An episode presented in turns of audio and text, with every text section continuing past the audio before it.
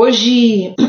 Bem que eu pedi uma pastilha. Hoje foi um dia difícil, tem sido uma semana difícil. Eu acho é pouco. Nós vivemos numa bolha, nós somos uma bolha. Exatamente. Nós somos uma bolha que acreditamos no presidente. Tá muito errado isso. Fora dessa bolha, parece que a gente tá só apanhando. É verdade. Antes era porque não tinha teste. Depois que não tinha teste, era o tratamento que não funcionava. Exatamente isso. Ah, mas o, o tratamento precoce do presidente Bolsonaro não funciona. Tá bom, qual funciona? Você tá falando sério? Ah, vocês não queriam vacina. Vocês acreditam em tratamento precoce. Vocês não usam máscara.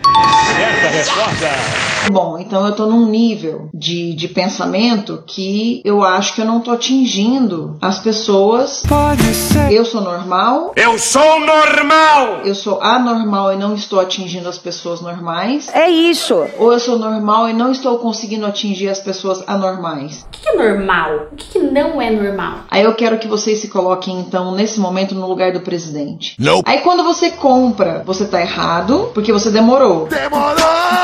Mas quando você não compra porque não existia vacina ainda. Mentira! E porque era superfaturada, por exemplo, aí você tá errado também. É a falácia da falsa dicotomia ou do falso dilema, que vai procurar dividir o mundo ou a discussão em duas únicas possibilidades. Então tudo tá errado. Tudo que você faz tá errado. Ah, coitado! O presidente tem feito de tudo o que está ao alcance dele. Que merda. You failed. Pensem como deve estar se sentindo um presidente da república que tem uma responsabilidade gigantesca nas costas. E daí? Que tem um peso gigantesco nas costas. Eu estou com Covid. E ponham-se um pouco no lugar dele. E eu peço por último oração. Só Deus salva. E é assim que a gente tem vivido há meses. Eu acho é pouco. Respirar gás carbônico acidifica o sangue. Peguei Covid, mas eu nem mais sei. Eu apresentei o, o exame, né? Da primeira vez me enganei. Então não foi uma invenção da minha cabeça, né? Com cloroquina eu me mediquei. Gente, a gente já descobriu a cloroquina. São Tomé impossível é, já me enrolei. Tem caixão sendo enterrado vazio. Calazambelli. Se o chefe tira a máscara, eu também tiro sim. Calazambelli. E apago todos os tweets sobre a Covaxin. Calazambelli. O guarda-roupa da Joicinha, Desculpa. Suja e prepare, eu defendo ele mesmo assim. Eu hoje ponho minha mão no fogo pelo Jair. Fico dando show lá na comissão. Então pega essa bunda gorda sua. É verdade. Eu dou declaração sobre corrupção. Um brinde, né, gente? Um brinde, né, gente? É verdade. É comum, minha língua me A trai. cloroquina faz, ela, ela cura as pessoas. Agora só o voto impresso distrai. Voto impresso ordinário. Calazambelli. Se o chefe tira a máscara, eu também tiro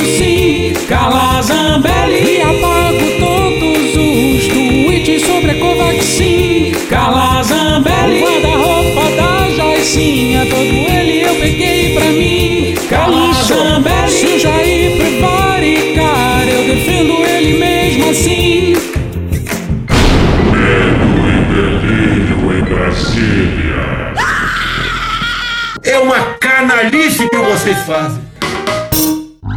Olá, bem-vindos ao Medo e Delírio em Brasília com as últimas notícias dessa bad trip escrota em que a gente se meteu. Bom dia, boa tarde, boa noite. Por enquanto. Eu sou o Cristiano Botafogo e o Medo e Delírio em Brasília, medo e delírio em Brasília.wordpress.com é escrito por Pedro Daltro. Esta é a edição dia 910. Ah, é? Foda-se. Enfia no rabo, gente. Ó, como o cara é grosso. Bora passar raiva? Bora.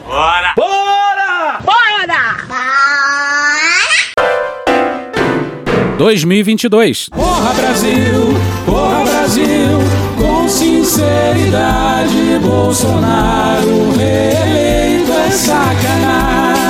Semana passada a gente apontou que o salve dos bolsonaristas contra Bolsonaro foi dado. Dedo no cu e gritaria. E de lá pra cá é bala traçante voando pra tudo que é lado. Dedo no cu e gritaria, dedo no cu e gritaria. Bolsonaro fez o que fez com o país, Depressão, violência, brigas, morte, caos. deixou o país de joelhos frente a uma pandemia. E o povo que se exploda. Mas nada disso foi suficiente. O que realmente chocou o pessoal foi imaginar Lula com faixa presidencial no peito em 2022. Ou seja, vocês percebem a loucura que está tomando conta desse país. Juliana Braga no My News no dia 29.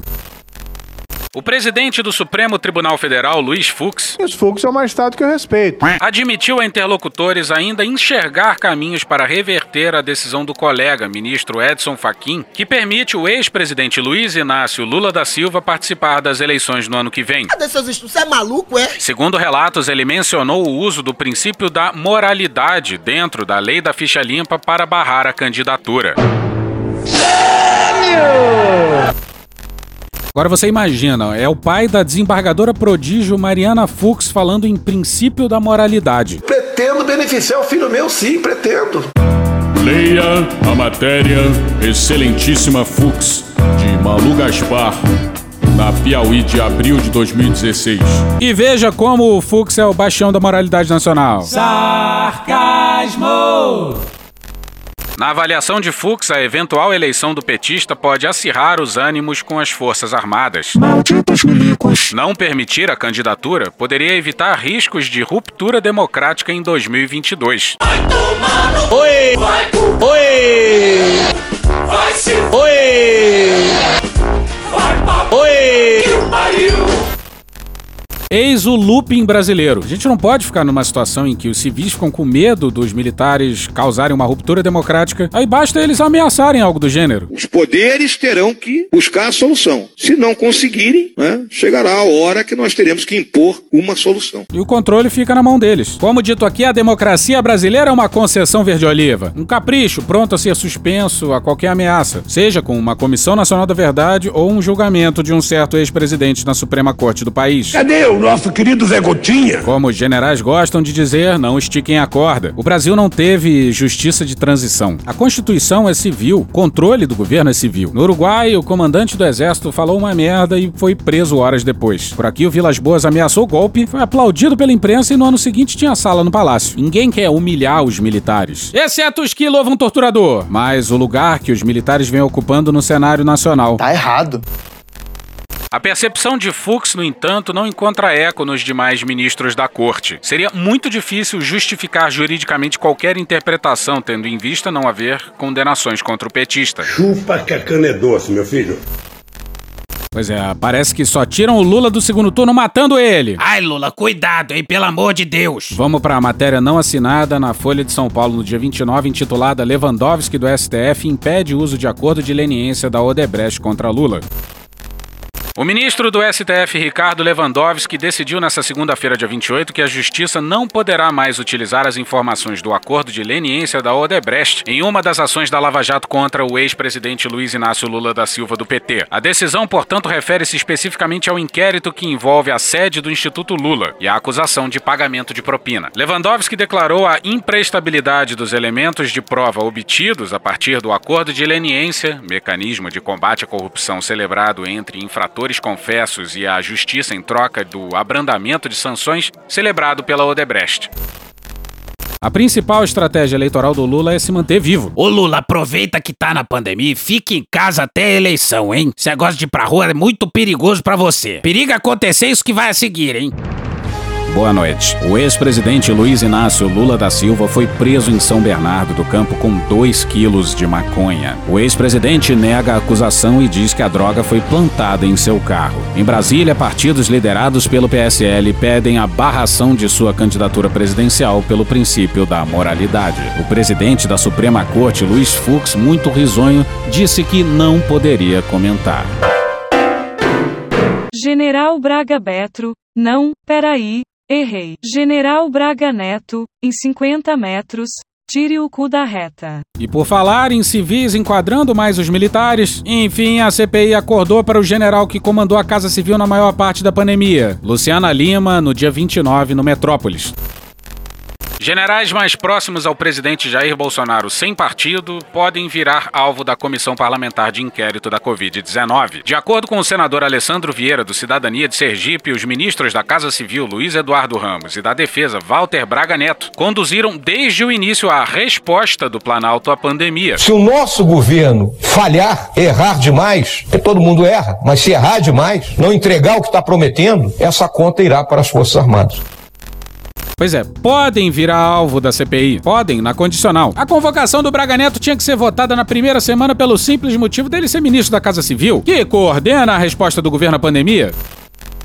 Diante disso, o senador Alessandro Vieira defende que as ordens dadas pelos generais precisam ser esclarecidas, na medida em que toda a ação governamental teria falhado no objetivo de evitar mortes pela Covid-19. Abre aspas, acho que cabe uma apuração para definir a linha de comando, a cadeia de comando. É simples assim. Um manda e o outro obedece. O essencial é verificar se essa realidade que nós temos hoje poderia ser evitada com medidas corretas. Tudo que a gente levou já como provado para os autos através de depoimentos, documentos, estudos científicos apontam que sim. A gente poderia ter resgatado ou evitado a morte de centenas de milhares de brasileiros. Aí fazemos a pergunta: o governo fez tudo o que podia? Não, não, não, não, não,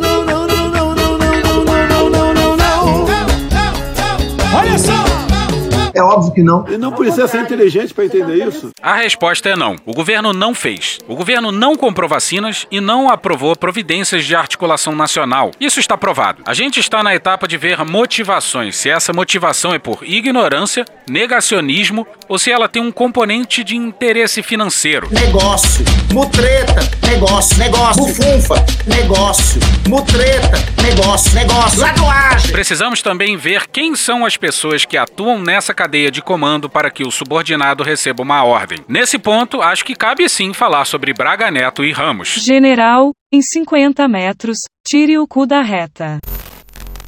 E o Braga Neto está em todas as cenas do crime. Todas as decisões polêmicas foram feitas em reuniões na Casa Civil com a sua presença. E quem disse isso foi Weingarten, Mandetta, Taish e Pazuello. E olha esse diálogo entre o Alessandro Vieira e o General da Ativa. Em seu depoimento, olha como ele tenta de todas as formas não falar o nome do Braga Neto. Toda a discussão da, da contratação da COVAX Facility, ela se deu no âmbito da Casa Civil. É preciso compreender isso. Casa Civil. Não, Então, não eu- foi eu- o senhor que. Porque veja, nós recebemos aqui o ex-ministro Ernesto Araújo. Eu estou colocando. E ele reportou a Vossa Excelência a responsabilidade. A Vossa Excelência Toda sua a equipe. negociação para a entrada na COVAX Facility ela foi centralizada na Casa Civil. E nós apoiávamos com as decisões. Quem era o ministro da Casa Civil, senhor testemunha? Quem era o ministro? Como assim?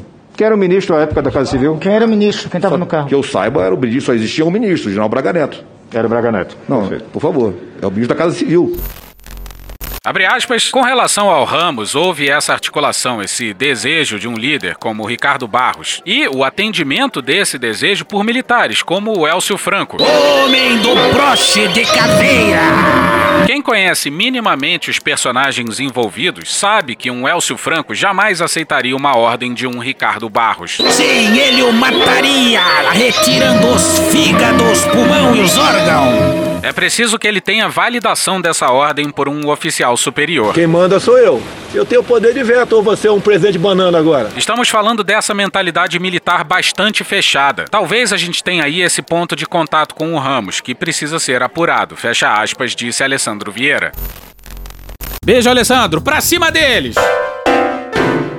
Se gritar, pega centrão. Barros está perdidinho, tá puto porque o governo não lhe ouve sobre a CPI. Diz que não vai submergir e que ele sabe muito bem se defender. Aí saiu a notícia de um advogado dele na compra da vacina Cancino. Cassino! Aê, Cassinão! Que porra é essa, Batata? Barros jurou que ele estava na reunião com o presidente representando a OAB. E a OAB soltou uma nota dizendo que. Teu cu! Ou seja, que. Nem fodendo! E vamos à relação entre o Lira e o Barros com o bom Thales Faria no dia 29 no UOL. Nunca antes na história desse governo, o presidente Jair Bolsonaro e seus principais auxiliares estiveram tão irritados. É pra puta que eu pariu, porra! E tão preocupados. O que os caras querem é a nossa hemorroida! Com uma denúncia quanto essa dos irmãos Miranda contra o líder do governo, Ricardo Barros, do PP do Paraná. A irritação aumenta com a versão que corre solta no Planalto de que o presidente da Câmara, Arthur Lira, teria incentivado o deputado Luiz Miranda a divulgar que Bolsonaro apontou Ricardo Barros como envolvido nas falcatruas do Ministério da Saúde. Para os assessores do presidente no Planalto, Bolsonaro tem chances razoáveis de se livrar do problema na justiça. Primeiro, porque Luiz Miranda teria que provar o teor da conversa com Bolsonaro. Ô Luiz, isso aí é coisa do Ricardo Barros, cara. Não, não tá gravando não, né? Caso prove, teria que ser provado que nada foi feito para apurar as irregularidades. Bom, isso a PF já fez, porque nenhuma denúncia foi feita por esse governo honestíssimo. Me chama de corrupto, porra. Corrupto. O problema é político. As acusações contra Bolsonaro só avançarão se houver condições políticas para se decidir pelo afastamento de um presidente da República. Para isso, a crise econômica teria que perdurar por muito tempo e a pandemia também. Os assessores do presidente avaliam que a economia já está dando sinais de melhora e a vacinação tende a aumentar seu ritmo, estancando o avanço da pandemia no médio prazo. Como se esse governo precisasse de pandemia para ser absolutamente não funcional. A crise política só se instalaria então nessa avaliação se houvesse um rompimento com o Centrão, o maior grupo de partidos do Congresso que dá sustentação ao governo. Quando o couro comer para valer, se vocês vão se deixar seduzir por discurso do Centrão ou se vão se manter firme e forte Bolsonaro. O PP de Arthur Lira e Ricardo Barros é a maior legenda do Centrão. E ainda um eventual pedido de impeachment teria que passar pelo crivo de Lira. Daí por que assusta tanto ao Planalto a versão de que o presidente da Câmara está por trás da afirmação de Luiz Miranda envolvendo Ricardo Barros. Há muito tempo, Arthur Lira e o líder do governo não se bicam. Ricardo Barros assumiu o cargo contra a vontade do presidente da Câmara, que já defendeu no Planalto seu afastamento e não conseguiu. Também o líder do governo tem peso próprio dentro do PP e, por isso, o partido até agora não apoiou seu afastamento do cargo. Um fortalecimento demasiado de Arthur Lira ameaça o comando que o presidente nacional da sigla, o senador Ciro Nogueira, do Piauí, tem sobre seus filiados. Foi o que aconteceu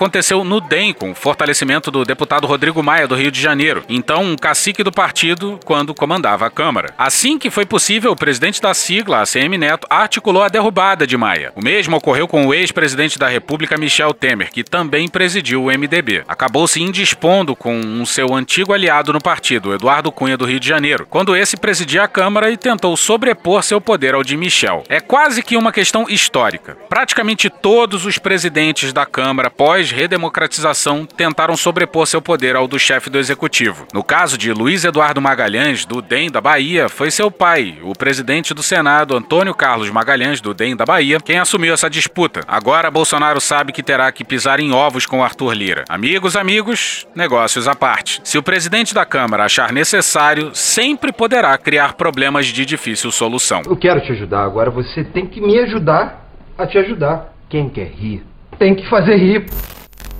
Ontem saíram duas bombas. Foi os militares darem o salve e tá um barata voa do caralho. E o que não fecha é que boa parte das histórias meio que fodem com os militares. O esquecido Luiz Miranda, que não lembrava o nome do Barros, agora do nada lembrou de um encontro delicioso. Patrick Camporês na Cruzoé no dia 29. Em 31 de março, 11 dias depois de ter ido até Jair Bolsonaro com o irmão a tiracolo e munido de documentos que mostravam indícios de irregularidade no processo de compra da Covaxin, o próprio Luiz Miranda foi convidado por um conhecido lobista de Brasília para participar de uma reunião em uma casa no Lago Sul. Silvio Assis, figura conhecida da Polícia Federal por envolvimento em outros esquemas de corrupção e homem de confiança de Ricardo Barros, desejava conversar pessoalmente com o deputado. Luiz Miranda aceitou aceitou o convite. O assunto era justamente a compra das vacinas indianas. Assis explicou que nada poderia dar errado no negócio e procurou transformar Miranda em aliado. Tentou fazer com que ele convencesse o irmão a parar de criar embaraços para o negócio. A certa altura da conversa, disse que o próprio Luiz Miranda poderia ser recompensado caso topasse ajudar na empreitada. Sem falar em valores, disse que, se tudo desse certo, a reeleição do parlamentar estaria garantida. O deputado saiu da mansão do lobista sem que a conversa avançasse. Pouco mais de um mês depois, já em maio, houve um novo encontro, marcado a partir de uma troca de mensagens de WhatsApp. Luiz Miranda guarda com cuidado os registros. A reunião ocorreu na mesma casa de antes. Dessa vez, ao receber o deputado, Silvio Assis estava junto com um convidado especial. Joel! O Tiririca! Não, porra! O próprio Ricardo Barros, líder do governo na Câmara.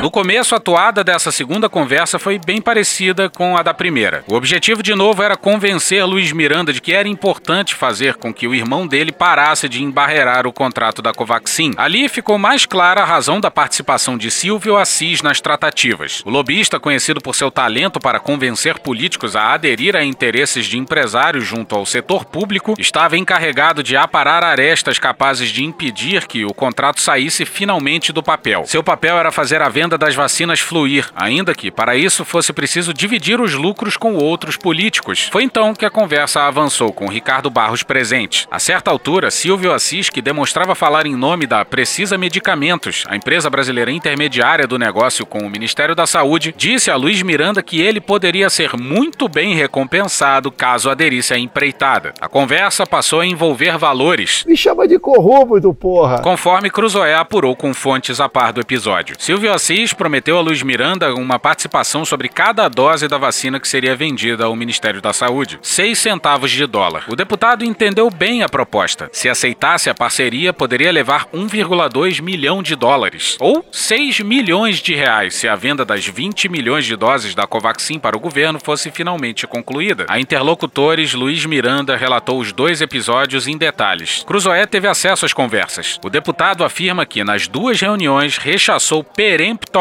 a proposta do lobista. Em uma conversa nessa terça-feira, dia 29, ele disse que, em uma das oportunidades, até teria ameaçado dar voz de prisão ao lobista. Será mesmo? Ele afirma não acreditar que a oferta de propina que recebeu tenha relação com a conversa que teve dias antes com o presidente da República para denunciar irregularidades no processo de compra da vacina. A casa onde ocorreram os dois encontros fica em uma área residencial do Lago Sul, mas, de acordo com relatos de vizinhos, é usada apenas para reuniões, com um movimento intenso de engravatados e carros de luxo em dias de semana. Do lado de fora é possível ver que, na entrada da casa, há um detector de metais pelo qual os convidados precisam passar. Gravadores e outros sistemas eletrônicos não são bem-vindos ali. Miranda disse a Cruzoé que prefere não se manifestar sobre as conversas que teve com o lobista e com o líder do governo. Ele afirma que prefere falar sobre o assunto para a Polícia Federal, se for chamado. O lobista confirmou os encontros, confirmou a presença do Barros em um deles, mas disse que não teve nada de propina. Ladroagem! Só essa já seria a bomba do dia, mas teve essa aqui também. Matéria não assinada na Folha no dia 29, intitulada Exclusivo. O governo Bolsonaro pediu propina de um dólar por dose, diz vendedor de vacina. O representante de uma vendedora de vacinas afirmou em entrevista à Folha que recebeu pedido de propina de um dólar por dose em troca de fechar contrato com o Ministério da Saúde.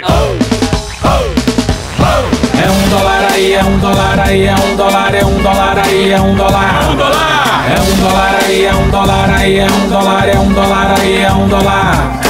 Luiz Paulo Dominguete Pereira, que se apresenta como representante da empresa Davat Medical Supply, disse que o diretor de logística do Ministério da Saúde, Roberto Ferreira Dias, cobrou a propina em um jantar no restaurante Vasto, no Brasília Shopping, região central da capital federal, no dia 25 de fevereiro. Roberto Dias foi indicado ao cargo pelo líder do governo de Jair Bolsonaro na Câmara, Ricardo Barros, do PP do Paraná. Sua nomeação ocorreu em 8 de janeiro de 2019, na gestão do ex-ministro Luiz Henrique Mandetta. A empresa da VAT buscou a pasta para negociar 400 milhões de doses da vacina da AstraZeneca, com uma proposta feita de 3 dólares e meio cada. Depois disso passou a 15,5. Abre aspas, o caminho do que aconteceu nesses bastidores com o Roberto Dias foi uma coisa muito tenebrosa, muito asquerosa, fecha aspas, disse Dominguete. Abre aspas, eu falei que nós tínhamos a vacina, que a empresa era uma empresa forte, a da VAT. Aí ele falou, olha, para trabalhar dentro do ministério tem que compor com o grupo.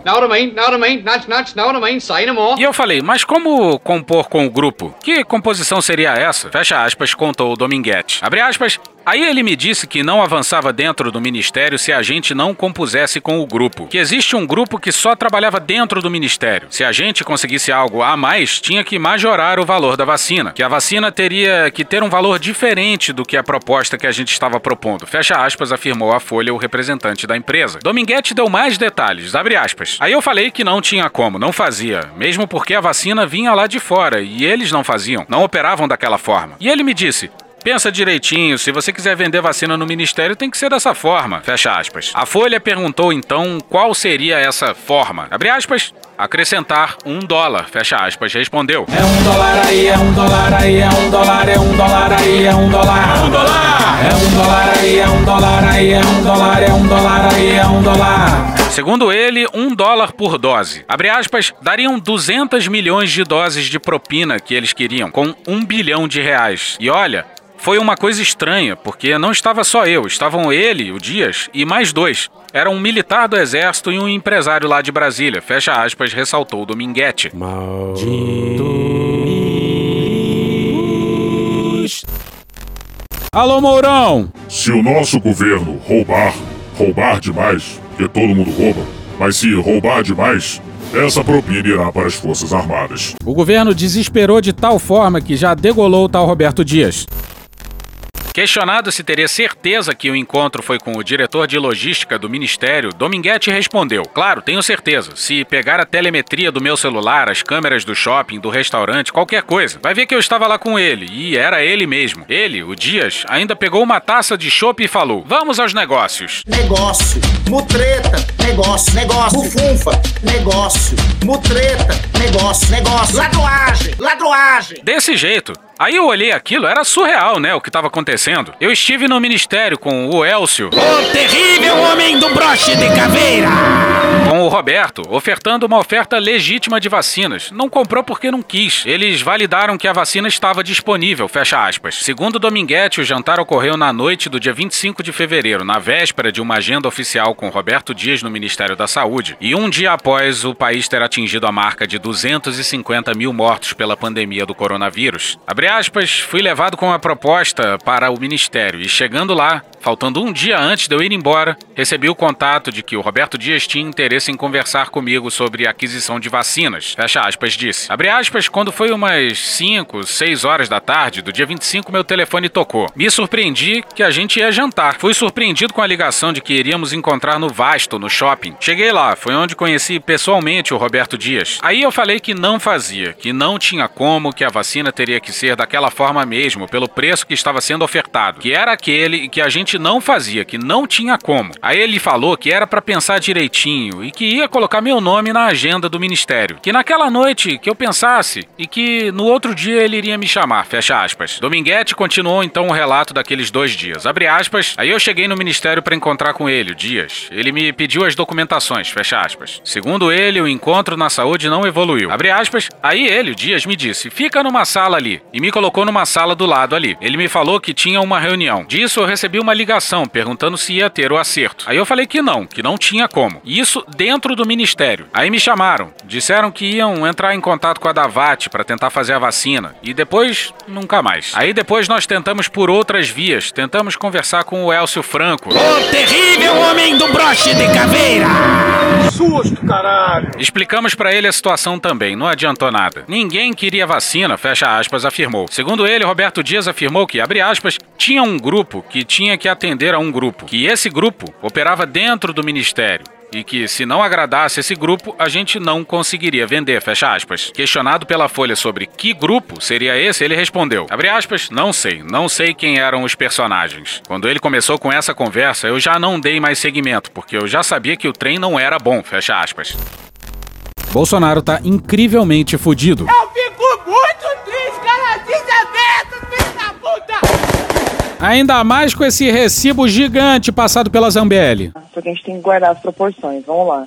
Na época do mensalão, centenas de deputados recebiam o mensalão, que eram feitos e distribuídos e pagos diretamente das pessoas do primeiro escalão do governo para os, os deputados e, e, e feitas também pelos presidentes, envolvia-se presidentes de estatais. Vamos pro Eduardo Gayer no dia 29 no Estadão. A ministra Rosa Weber, do STF, encaminhou à Procuradoria-Geral da República a notícia-crime protocolada por senadores da CPI da Covid que pedem abertura de inquérito contra o presidente Jair Bolsonaro por suposta prevaricação no caso envolvendo a compra da vacina Covaxin. Rosa foi sorteada relatora do caso na corte. A notícia-crime também pede que o presidente da República responda em 48 horas se foi comunicado das denúncias feitas pelos irmãos Miranda. De acordo com a lei, se comunicado, Bolsonaro teria de ter pedido a abertura de investigação ao ouvir as suspeitas, sob pena de cometer crime de prevaricação. Nós somos grupos ilegais, mas não me entender. Meus parabéns. E o Aras Costinha? Se fudeu. Agora, a manifestação sobre a notícia crime cabe ao Procurador-Geral da República, Augusto Aras. Se der prosseguimento à abertura de inquérito, Aras pode desagradar Bolsonaro e afetar seus planos de ser reconduzido ao cargo. A escolha do PGR cabe ao presidente da República. Além disso, Aras é cotado para ser indicado à vaga do ministro Marco Aurélio Melo no STF, caso o atual advogado-geral da União, André Mendonça, favorito do Palácio do Planalto para o posto, tenha seu nome rejeitado pelo Senado Federal, que pode validar ou não não a indicação de Bolsonaro. Aras se manifestou e pediu pra Rosa Weber esperar o fim da CPI. Vai tomar no cu, porra! Pra que essa, essa ansiedade, essa angústia?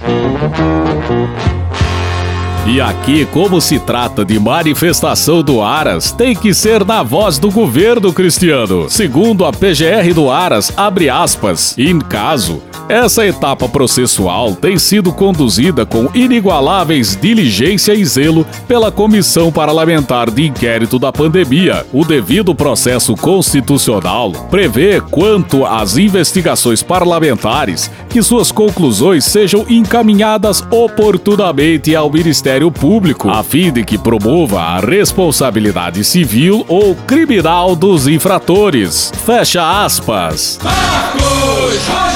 Olá, gente, vamos chegando, vamos aproveitando. Eu mudei de ideia e agora vou lutar pelo prorrogamento da CPI até outubro de 22. E lembrando que aqui tem chã, patinho e lagarto por menos de 30 reais. Corre que tá acabando.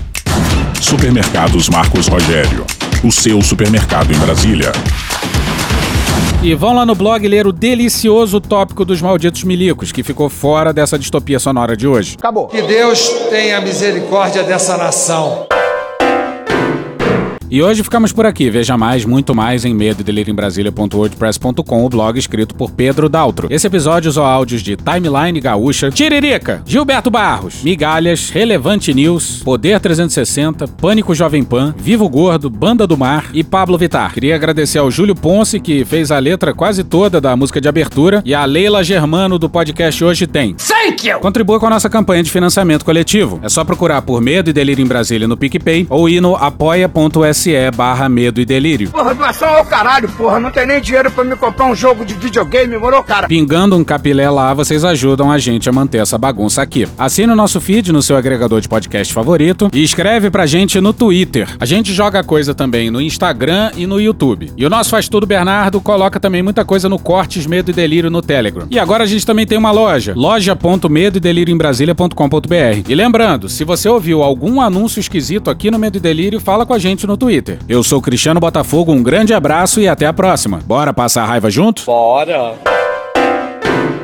Permite uma parte? Não lhe dou a parte. Não lhe dou a parte. Você, Você diz, diz que meu amor não é pra casar. Não é pra casar. Ainda ri Ainda ri desse meu sonho de ir pro altar. desse meu sonho de ir pro altar. Minha fama te incomoda. Minha fama te incomoda. E essa bunda é. Ô Dilma, foco, porra. E essa bunda é tão famosa. Bunda famosa. Quem é você pra vir aqui Quem? me humilhar? Será que é o Zé Gotinha? Sua boca, Sua boca. já conhece. Já conhece. Ô Dilma, leva a sério a gravação, porra. Sua boca. Já conhece o meu batom. Já conhece meu batom. Seu cheiro não sai do meu edredom. Nem com Vênis. Se, Se você não quiser me assumir, eu vou cantar pra todo mundo ouvir. Piranha, piranha também. Assim não dá, assim não dá. Chega. Porra. Porra. Porra. Porra! Putinha do poço. Problemas? Pornô. Pornô. Paralelepípedo de crack? Paralelepípedo de crack? Paralelepípedo de crack. Presidente, por que sua esposa Michele recebeu 89 mil de Fabrício Queiroz? Parte terminal do aparelho digestivo. Que bom do bom. Agora, o governo tá indo bem. Eu não errei nenhuma. Eu não errei nenhuma. Zero. Porra. Será que eu tô errando falar isso daí? Não tem como não dar errado. Vai dar errado. Tem tudo para não dar certo. O cu dilatado. Piranha também ama. Piranha também chora. Piranha também sofre se você vai embora. Piranha também ama. Piranha também chora. Piranha também sofre se você ignora.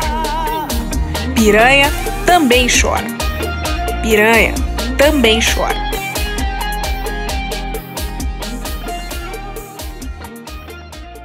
Pô, é só ir embora que ela faz direito, né? Filha da puta.